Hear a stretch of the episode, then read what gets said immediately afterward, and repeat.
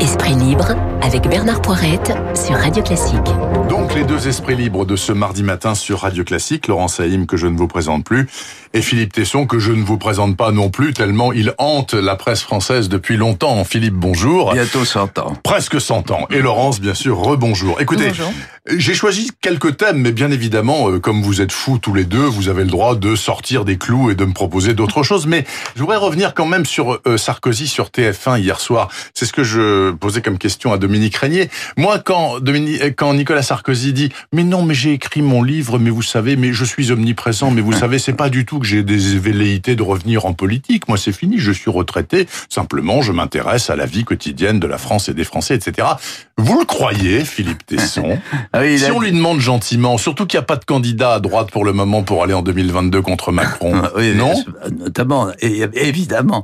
Il a dit, il a dit, promis juré, je veux pas revenir. Mais on fait pas toujours ce qu'on veut.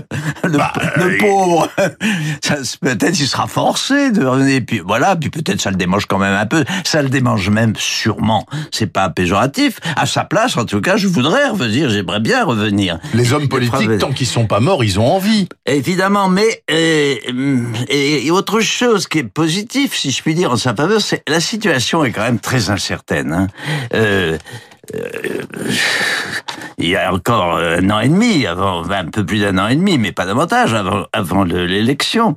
Eh bien, Malin est celui et sera celui qui peut dire et qui pourra dire euh, ce qu'il en sera à l'époque, dans un an et demi, ce qu'il en sera de l'équilibre euh, national français, de l'équilibre international, car l'élection dépend aussi beaucoup de ça. Tout sera possible le, le, maître de, jeu sera la fatalité et le destin. Et Sarkozy fait partie du, du destin à part, à part entière.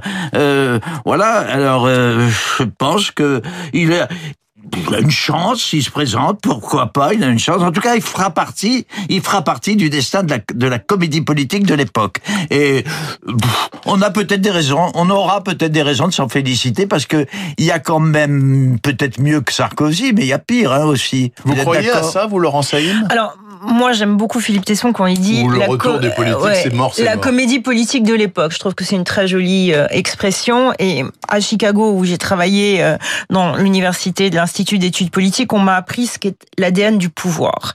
Et il y a deux sortes d'anciens présidents. Ceux qui euh, ne parlent que des campagnes qu'ils ont faites, ça leur manque, et qui ont détesté leur expérience au pouvoir, et ceux qui ont toujours en eux cet ADN de pouvoir, de conquête, de faire quelque chose au service d'un pays, d'une cause, etc.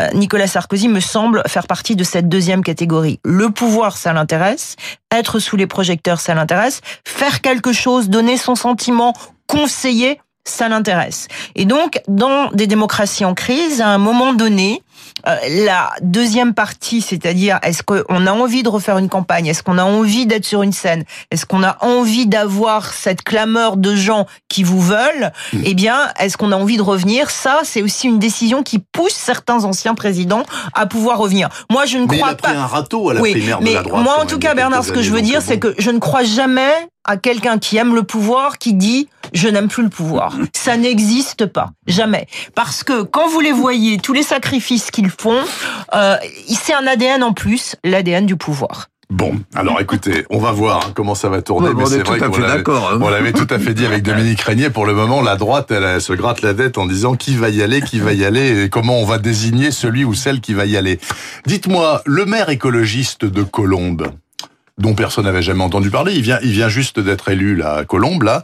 Il a comparé euh, dans un texte public la police française actuelle avec la police de Vichy en disant euh, les flics d'aujourd'hui, bah, ils font pas mieux que ceux de 1942. Euh, ils raflaient les juifs en 42 et aujourd'hui, ils expulsent des malheureux migrants qui sont promis à des horreurs absolues c'est une monstruosité de dire ça absolu ou est-ce que en tirant l'histoire dans tous les sens et en faisant des parallèles peut-être hasardeux, on peut trouver une vague justification à des propos pareils qui vont lui valoir d'ailleurs un procès hein, puisque Darmanin a dit euh, moi je le poursuis. On peut même peut-être le plaindre, on peut Non non non mais allez-y Philippe Non non, je veux pas dire ça. Mais non, on peut on peut il faut comprendre, il faut comprendre la sensibilité des gens surtout les gens de gauche qui ont quand même un sens de la dignité, de l'honneur, de la morale qui est très très particulier. Je vais le plaindre, le pauvre petit. J'entends d'ailleurs son entourage plaider des circonstances atténuantes. Je voudrais relire parce que il a rétro-pédalé en disant on m'a mal compris. Non, non, non, non, le rétro-pédalage, je connais hein, depuis le temps. Je connais les je n'y crois absolument pas. D'ailleurs, je vais vous en donner la preuve.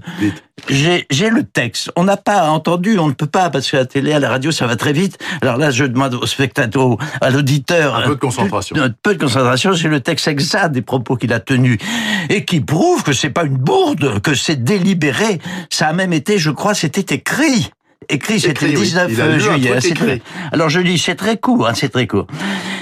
Il dit, euh, ouvrez les guillemets, les policiers français, les gendarmes français, qui ont obéi aux ordres de leurs supérieurs en mettant en œuvre la rafle du Veldiv, hein, on se rappelle ça, sont les ancêtres de ceux qui, aujourd'hui, avec le même zèle, c'est ignoble, hein, entre parenthèses, le même zèle traque les migrants, les sans-papiers, les déboutés des droits humains.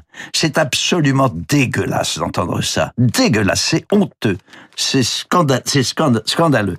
Aucune circonstance atténuante.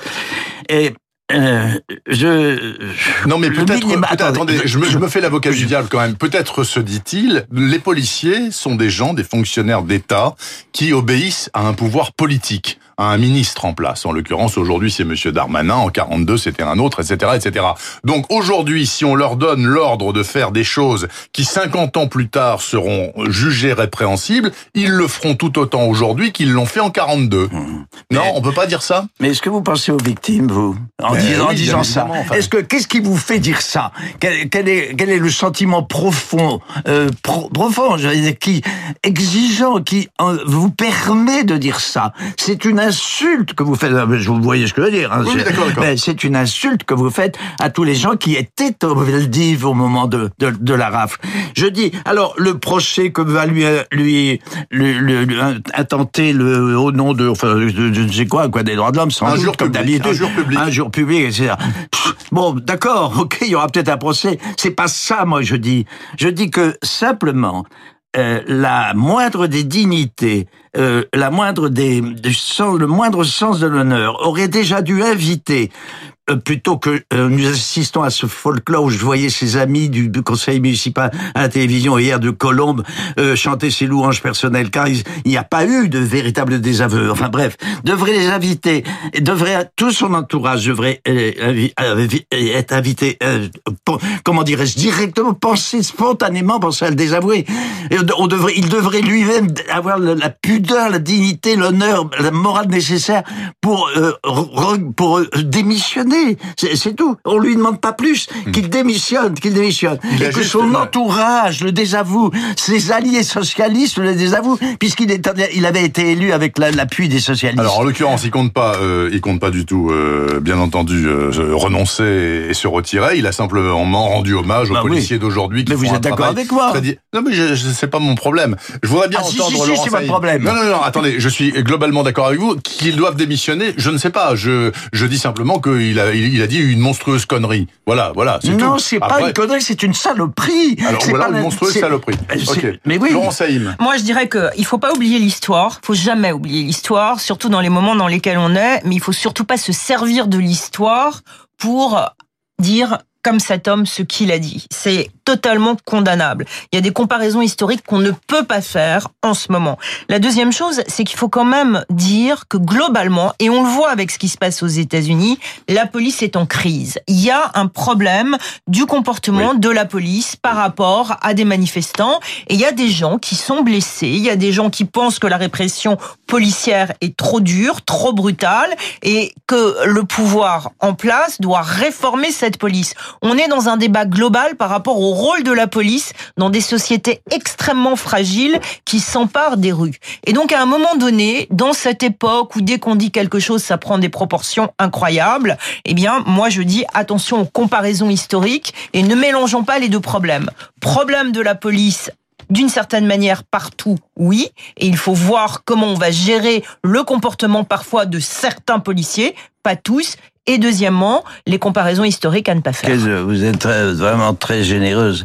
Moi, je suis une femme généreuse, Philippe. Oui, je pas, sais. même moi pas. Non, moi pas. Moi, je, suis un citoyen moyen, élevé selon des principes élémentaires de base qui sont en train de foutre le camp. C'est pas la police en particulier qui est en crise, c'est la morale qui est en crise, c'est la justice qui est en crise. Non, mais quand vous avez dans les rues des, des policiers, non, non, attendez, attendez, quand vous avez des brutalités policières, comme on le voit en ce moment à Portland, j'irai pas sur le terrain français que je ne connais pas, j'irai sur le terrain américain que je connais bien, où j'ai vu les gens de Black Lives Matter, où j'ai vu des policiers habillés comme des soldats, frappés avec des matraques, des mômes de 20 ans qui disent We want peace. Moi, en tant que personne aimant la démocratie, je ne l'accepte pas. Et on peut dire ça, et c'est pas une question de morale, c'est une question que tout le monde dans une démocratie doit montrer le bon comportement. Vous avez un complexe de justice, il faut absolument que vous désigniez.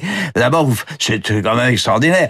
On parle, il y a un fait très particulier, c'est l'histoire de Colombe. Évitons pour une fois, si vous voulez, de généraliser, d'en faire une, encore une fois une affaire générale qui met en question notre propre conscience, notre propre responsabilité. Mais qu'on en finisse avec ça, avec cette espèce de prurite, de maladie de la responsabilité, de la culpabilité universelle? Alors qu'il y a un cas particulier, il y a un maire qui a, qui est un, qui est un, enfin, qui est Et là-dessus, on est d'accord, Philippe. Là-dessus, je ah reviens bah pas. non, non, je dis que ce que cet homme a dit est totalement condamnable, comme vous l'avez très justement exprimé. Il sera sans doute condamné. Et il sera sans doute condamné. Je voudrais qu'on parle quand même pendant les 3-4 minutes qui nous restent, Philippe Tesson. Je sais que ça vous mobilise moins parce que bon, peut-être, mais quand même, quand même, quand même. Moi, j'ai noté qu'hier, au Conseil de défense environnementale, c'est quand même une appellation extraordinaire, comme si l'environnement était un ennemi qu'il fallait combattre ou au contraire mettre de son côté. Bon, euh, il y a plein de choses qui ont été décidées, notamment un truc qui me semble, mais le B à bas de l'élémentaire du stupide. La fin des terrasses chauffées. Enfin bon, en hiver, il y avait des grosses cuves à gaz à l'extérieur qui envoyait de la chaleur dans l'atmosphère pour qu'on puisse manger euh, euh, notre poisson tranquillement sur une terrasse euh, le 20 décembre. C'est quand même le, le béaba du béaba, non? Sur le principe, je suis assez d'accord avec vous. Mais là, on, dit, on diverge, on diverge, mais enfin, on va pas en faire une histoire. Ça n'enlève rien à l'amitié profonde que je vous porte et à l'admiration professionnelle que j'ai pour vous. il a fallu quand même une convention citoyenne de 150 types qui ont bossé 6 mois pour en arriver là. là. Là, ça devient très personnel et chez moi, ça n'intéresse d'ailleurs personne, mon point de vue personnel encore qu'ils doivent être partagés par, par beaucoup de gens, je pense. Je détestais les terrasses chauffées. Et pourquoi vous pouviez Parce fumer que je trouve que ça, premièrement, ça fait, c'est trop chaud, et deuxièmement, ça pue, et troisièmement, ça m'empêche de manger agréablement ce que je veux manger. Je préfère crever de froid. Je préfère finalement, oui, je préfère manger mon beefsteak dans un bar du du, du, du, du, du pôle Nord, un bar, je préfère. Au moins, euh, je sais pas, c'est beau, ça sent bon, c'est frais ça me rend pas malade, car en plus, les terrasses chauffées, euh, comment, comment on appelle ça médicalement, c'est absolument épouvantable, vous êtes cinglé. Vous allez, non, mais vraiment. Non, mais peut-être, mais il n'empêche que ça existait, ça avait beaucoup de succès. Oh, C'était un non-sens écologique total. Oui, mais, eh ben voilà, c'est fini. Mais vous trouvez pas que confortablement, c'était pas, c'était pas bien. Non, alors je me dirais, c'est secondaire. Et puis alors, la, la machine, là, comment je l'appelle, la Barbara Pompili, elle est quand même exagère un peu. Vous savez de quoi elle parle? D'un basculement dans l'histoire urbaine du pays. Faut quand même pas charrier.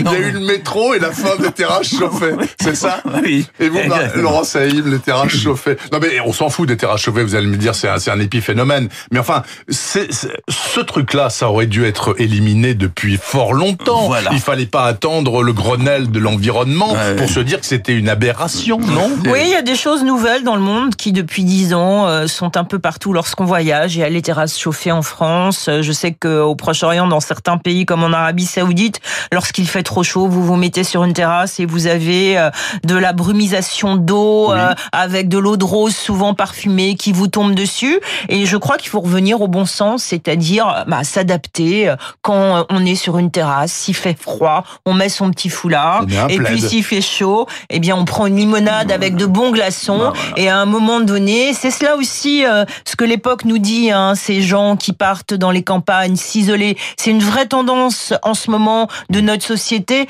le retour aux vraies choses. Et les terrasses chauffées, à mon sens, ça ne fait pas partie des vraies choses. Oh là là, vous avez bien parlé hein, tous les deux. Juste encore un mot là, parce que euh, excusez-moi, mais il me reste une minute et je veux l'utiliser parce que vous êtes quand même marrant à écouter. 30 secondes chacun. Je reviens à Darmanin. Il va tenir ou il va pas tenir?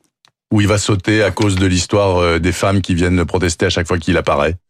J'espère qu'il va tenir. J'espère qu'il va tenir parce que bon, je veux pas pas le tarte à la crème de la, comment on appelle ça la présomption d'innocence. Je partage, oui, c'est vrai. Oui, Euh, enfin, surtout parce qu'il y a quand même quelque chose. D'abord, je trouve vivant, quoi. Non, non, je vais pas, je vais, je vais pas être trop très trop sincère parce que l'excès de sincérité nuit beaucoup à, à la considération qu'on mérite. Euh, mais c'est pas évident cette histoire-là, quoi. Il y a quand même des viols et des choses beaucoup plus atroces que ce qu'il a fait. Parce que la dame, elle est plus ou moins... Non, elle était il faut pas refaire l'histoire, je vous demandais ah, est-ce qu'il bah, va tenir ou pas Vous l'accusez, et la présomption d'innocence, alors moi, je, ah, mais non, mais voilà. non, mais moi, j'ai... Ok, voilà, donc euh, vous, vous espérez qu'il va tenir. Et vous, Laurence, vous espérez qu'il va pas tenir? Non, moi, j'espère rien du tout, je reste au fait. Euh, il y a une volonté d'avoir Gérard Darmanin ministre de l'Intérieur. Ah bah est-ce que voilà, est-ce que en toute connaissance de cause. voilà, et euh, c'est important cette volonté-là. Tout le monde savait l'affaire Darmanin. On l'a mis ministre de l'Intérieur et c'est euh, voilà. Et donc, euh, je pense simplement qu'à l'époque actuelle où encore une fois des mouvements de société importants comme MeToo, comme Black Lives Matter prennent le pas, eh bien, il faut faire attention à ces mouvements qui parfois remplacent les partis politiques. Laurent Saïm, Philippe Tesson, les deux esprits fort libres de ce mardi matin sur Radio Classique je les en remercie. Bonne journée à tous les deux. Hein. Merci. Et Laurence, à demain. Mais pas mal non plus 8h50, 8h56 exactement. Hervé Mariton dans un court instant. Direction avec lui, la Saône-et-Loire.